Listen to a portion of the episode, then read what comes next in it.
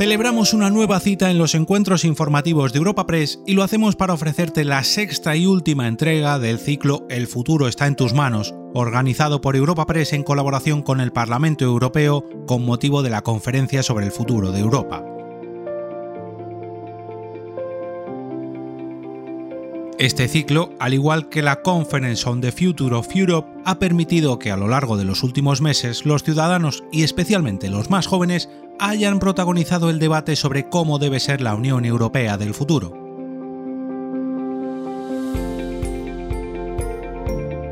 En esta ocasión, el encuentro celebrado en Barcelona llevó por título Hacia una Unión Europea más sana y contó con la participación del eurodiputado socialista y enfermero Nicolás González Casares, la doctora en Sanidad Pública y gerente de la Agencia de Salud Pública en Barcelona, Carme Borrell, y el investigador senior de IS Global, Manolis Cogevinas.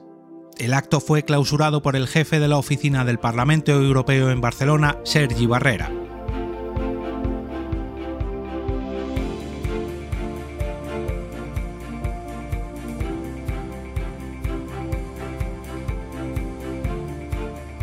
La pandemia del COVID ha puesto en foco en una serie de aspectos a mejorar en cuestión sanitaria, entre ellos la importancia de tener una buena salud mental, llevar unos hábitos de vida saludables o contar con un sistema de atención sanitaria que sepa integrar de manera eficaz la tecnología y lo digital con una atención personalizada.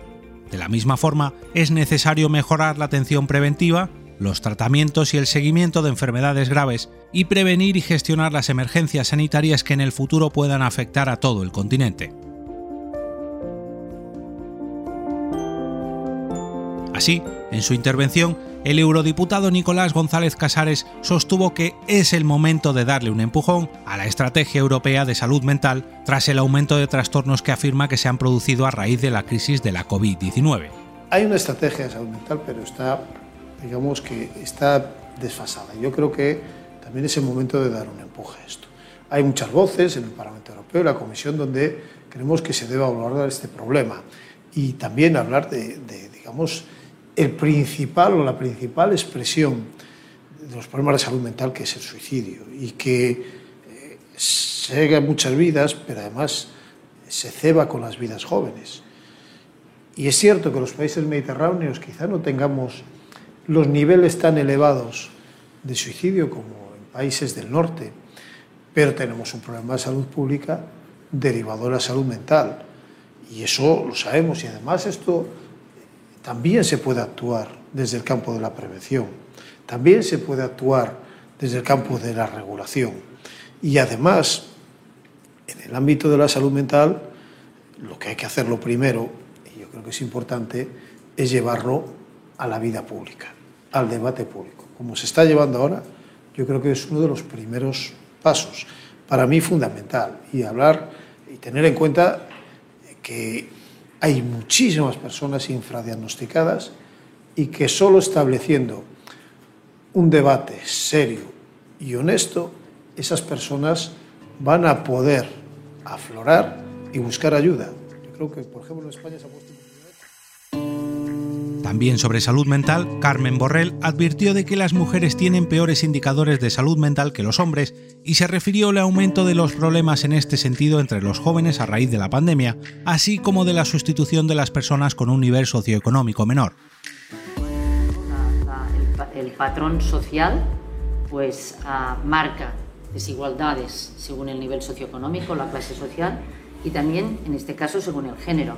Las mujeres en general tienen indicadores peores de salud mental que, los hombres y, evidentemente las personas de menor nivel socioeconómico. Ahora en esta pandemia, supongo que Manolis después lo comentará más, las personas jóvenes hemos visto nosotros en nuestras encuestas cómo aumentaba la, la peor salud mental, ¿no? por todo lo que implica ser joven y, vivir esta pandemia. Por su parte, Cogevinas avanzó algunas de las conclusiones sobre el estudio epidemiológico de IS Global Content que está próximo a publicarse y que busca evaluar los efectos de la COVID-19 a largo plazo.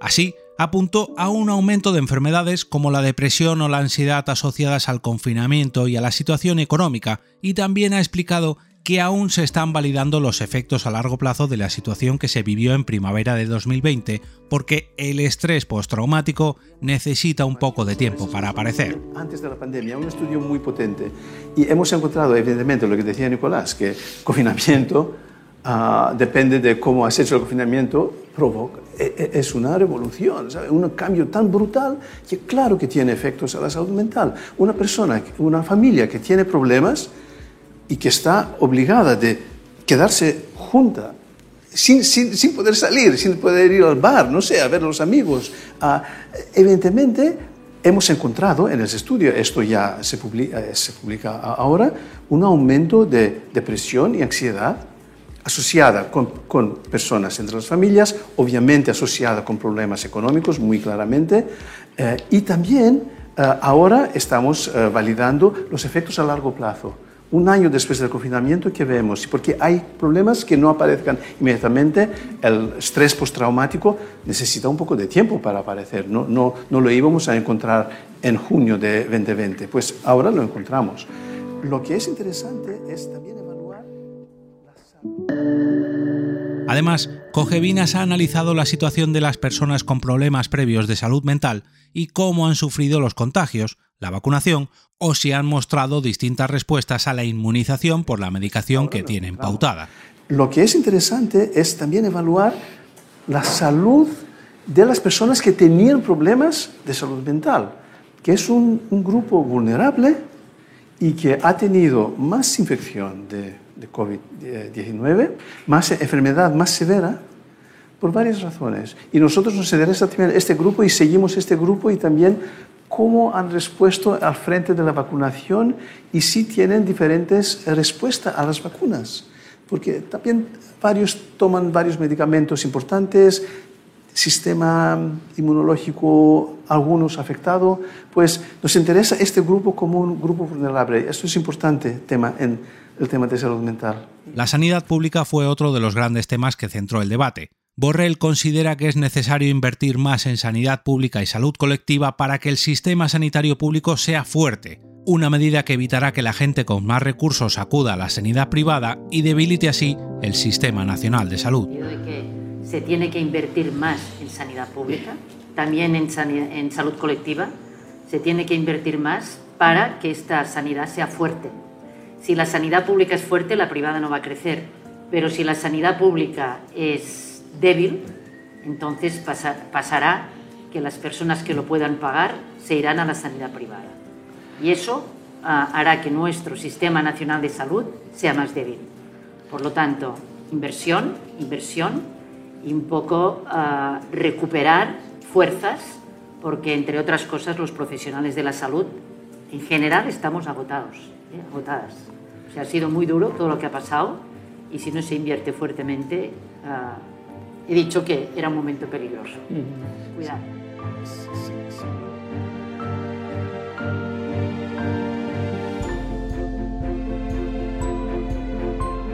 El investigador Cogevinas, sin embargo, abogó por fomentar un trabajo conjunto entre los sectores público y privado porque a su juicio no se puede avanzar si no hay conexiones, y matizando que sin estructuras públicas fuertes no se puede responder bien a las crisis a largo plazo. Porque primero de todo tenemos que trabajar juntos, muy claramente, teniendo, sabiendo en todo caso que hay prioridades para, para la parte pública, prioridades para la parte privada, pero no se puede avanzar esa sociedad si no hay esas conexiones. Pero claramente la, la pandemia nos ha enseñado que si no tenemos estructuras uh, públicas muy fuertes, no podemos responder bien ni a crisis ni a problemas a largo plazo. Mira qué pasa con el cambio climático. Si no tenemos aquí fuerza uh, de, de, de, institutos públicos, pero solos los públicos no podemos hacer. Si no participan, también la estrategia One Health, en la que profesionales de distintos ámbitos y disciplinas trabajan conjuntamente en políticas de salud pública, también salió a debate. A este respecto, Borrell se pronunció defendiéndola como algo fundamental, aunque subrayando que es un enfoque difícil porque las administraciones están organizadas de forma muy vertical y eso dificulta la labor interseccional. Yo creo que es fundamental, es fundamental. Ahora, tropieza con una problemática que nos encontramos muchas veces, que es el poder trabajar de una manera intersectorial. O sea, One Health quiere decir que profesionales que están trabajando en distintas disciplinas o distintos ámbitos puedan trabajar conjuntamente. Y eso es algo que es muy fácil de decir, pero es muy difícil de hacer. ¿Por qué? Porque tal como están organizadas las administraciones, son muy verticales. ¿eh? Ambiente, salud, uh, yo qué sé, urbanismo, vivienda, y trabajar conjuntamente nos cuesta mucho. González Casares coincidió en apostar por las estrategias de One Health, incorporando también a profesionales de todas las ramas de salud, como veterinarios. Reconoció que la Unión Europea es líder en la aplicación de normas y estándares y también puso de manifiesto la necesidad de hacer mucho más en la aproximación de esta estrategia. Sí que tengo que decir que somos líderes en, la aplicación de, normas y, de estándares. Pero más allá de eso, está claro que se puede hacer mucho más en, en cuanto a esa aproximación One Health. Yo, por ejemplo, en, esta reforma de la EMA, cuando se puso la propuesta de la, Comisión Europea para las amenazas, es decir, era una, un reglamento para hacer frente a emergencias sanitarias, para reforzar el papel de la Agencia Europea de Medicamentos en estas emergencias sanitarias. Y, por ejemplo, en, ese, en esa propuesta la Comisión pues no había incluido ninguna referencia a One Health, pero tampoco había incluido ninguna referencia a que los grupos de trabajo hubiera veterinarios y que fueran consultados. ¿no? Entonces yo creí que era necesario hacer esa propuesta, que era necesario introducir, porque si estamos hablando de One Health, debemos incorporar a todos los profesionales que trabajan en los diversos campos. ¿no? Y eso es importante. Y es importante mantenerlo no solo en las políticas europeas, sino que haya una permeabilidad y capilaridad. Es decir, que cuando se haga una norma nivel de la Unión Europea que tenga en cuenta el One Health, asegurarnos de que esa norma, cuando se replica en los diferentes Estados miembros, sigue el mismo camino. Y eso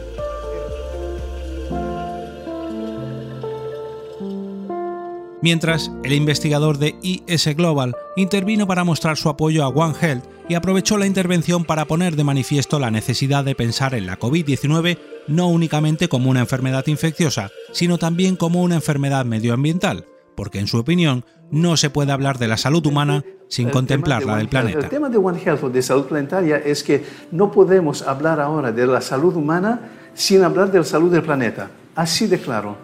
Y tenemos que pensar de COVID-19 como una enfermedad infecciosa, evidentemente, es SARS-CoV-2 que provoca COVID, pero también podemos pensar de COVID como una, salud, como una enfermedad medioambiental, porque no íbamos a tener todo esto, no vamos a tener este aumento de em, eh, epidemias y de em, em, enfermedades emergentes que tenemos los últimos 20, 30 años si no hubiéramos tenido el catástrofe ambiental, la deforestación, el cambio de, del uso de, eh, en las ciudades, y en los cultivos y muchos factores. Pues cambia el ambiente, aumenta el riesgo de propagación de nuevas enfermedades eh, emergentes y COVID-19.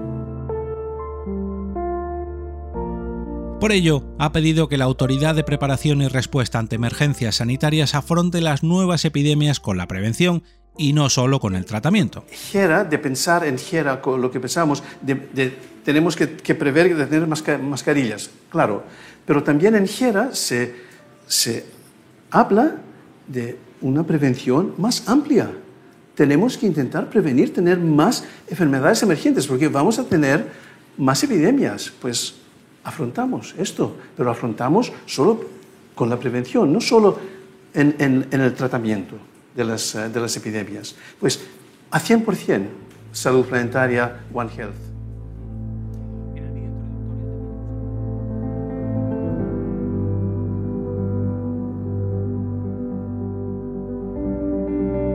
En el encuentro también se habló de hábitos de vida saludables. El eurodiputado González Casares recalcó la importancia de proveer a la ciudadanía de información transparente, fiable y basada en evidencia científica, y se mostró preocupado por la resistencia de algunos sectores cuando se habla, por ejemplo, de las causas de la obesidad infantil.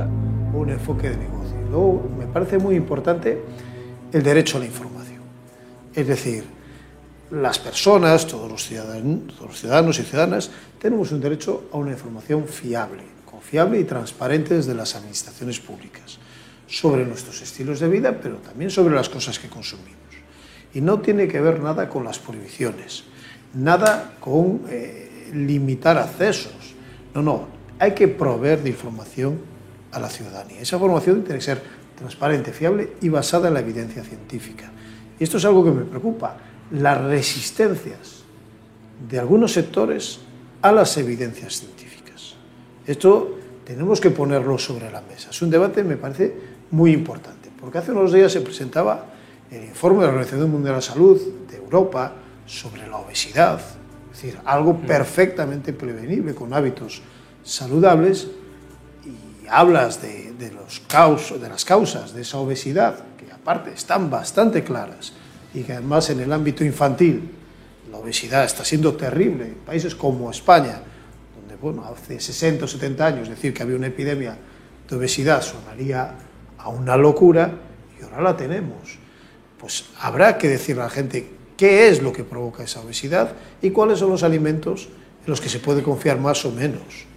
Pero no podemos estar solo con una aproximación desde el punto de vista del sector alimentario, y no solo sector alimentario, sino de unas multinacionales interesadas en un negocio, pues yo qué sé, del azúcar o de ciertos eh, alimentos que desde luego producen obesidad y que a las familias y a los niños y a las niñas no se les está diciendo la verdad sobre los riesgos que se Borrell, por su parte, defendió que no se debe victimizar a aquellas personas que no tienen hábitos de vida saludables porque es una cuestión que no depende solo de su voluntad, sino de todo lo que les rodea. Así, abogó por impulsar acciones para que la sociedad pueda tener hábitos saludables independientemente de su nivel socioeconómico. Por lo tanto, pensar en factores que hagan que la sociedad pueda tener unos hábitos saludables. Si no tienes sitio para hacer ejercicio físico, porque no tienes zonas verdes para ir, o resulta que estas zonas verdes son inseguras, pues lo tendrás mal, o si tienes que pagar un gimnasio. O sea, hacer que las personas puedan tener unos hábitos saludables para mí es clave. Y estos son los determinantes sociales de la salud que están muy atados a la clase social, porque las personas con más poder adquisitivo, con una clase social más aventajada, tienen más facilidad de poder hacer unos hábitos saludables porque tienen, ah, evidentemente, más recursos. Por lo tanto, yo creo que ah, victimizar a las personas, que se ha hecho, ¿eh? es victimizar a las personas por los hábitos que hacen, yo no lo haría teniendo en cuenta que no depende solo de su voluntad, sino que depende también de todo lo que le rodea. Cogevinas coincidió con Borrell en que el problema es una cuestión multifactorial y que hay que encontrar la causa de las causas. En este sentido, explicó que hay factores como la contaminación atmosférica que afecta a una vida saludable mucho más que otros factores y concluyó con la importancia de hacer prevención colectiva a nivel local y global. Hay, multitud de factores de riesgo para las enfermedades, multitud, pero hay unos factores más importantes que otros.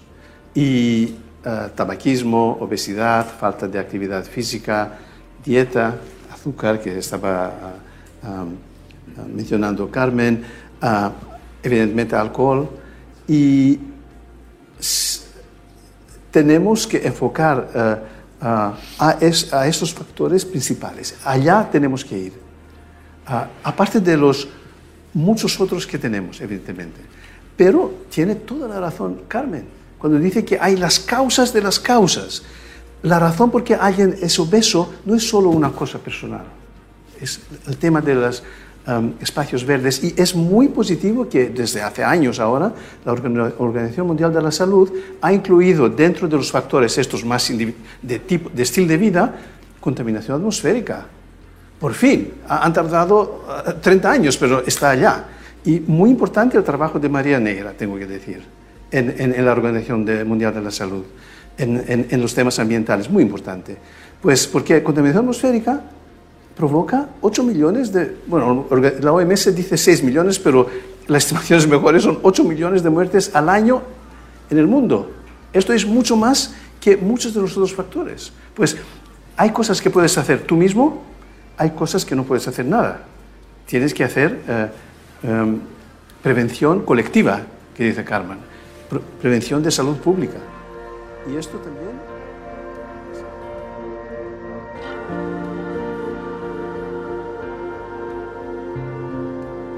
En conclusión, durante el debate los participantes coincidieron en la importancia de atender a factores como los medioambientales en materia de la salud. También lo hicieron a la hora de incorporar estrategias de One Health, pidiendo darle un empujón a la Estrategia Europea de Salud Mental, reforzar el sistema público de salud o proporcionar información transparente y respaldada en evidencia científica en materia de alimentación, todo con el objetivo de un futuro europeo de la salud que proteja y cuide a sus ciudadanos.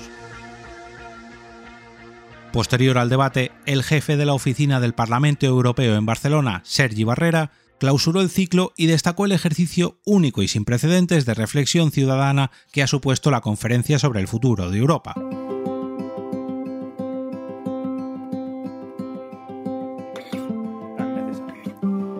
En plena pandemia y también por ese motivo, eh, con la mitad del tiempo inicialmente previsto de dos años, el 9 de mayo de 2021 se inauguró la conferencia sobre el futuro de Europa, un ejercicio único y sin precedentes de reflexión ciudadana que aspira a adaptar la Unión Europea a la realidad del siglo XXI. El último pleno de la conferencia, que se celebró los días 29 y 30 de abril, se consensuó un informe final con 49 propuestas que incluyen más de 300 medidas sobre cómo realizarlas y que están agrupadas en nueve grandes temas que van desde la salud hasta la economía, desde la migración hasta el cambio climático y mejora de la democracia. Este medio centenar de propuestas se ha basado en la multitud de eventos pues, como este, discusiones que a lo largo del último año han tenido lugar por toda la Unión Europea, los paneles ciudadanos y nacionales, las sesiones plenarias, así como los intercambios que han tenido lugar en la plataforma digital multilingüe que registró más de 43.000 contribuciones. También defendió las medidas adoptadas frente a la COVID, como el pasaporte COVID y la estrategia de vacunación, y la coordinación desde la Unión Europea gracias a la voluntad política de los Estados miembros. La realidad es que con la pandemia la Unión Europea ha sido capaz de reinventarse y Europa ha hecho cosas que no tenía previstas y que de alguna manera no estaban dentro de sus competencias.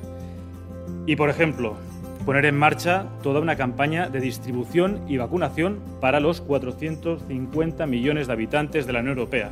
Tenemos casi el 73% de la población que ha completado la pauta de dos dosis en un ranking que está liderado por Malta, Portugal y España.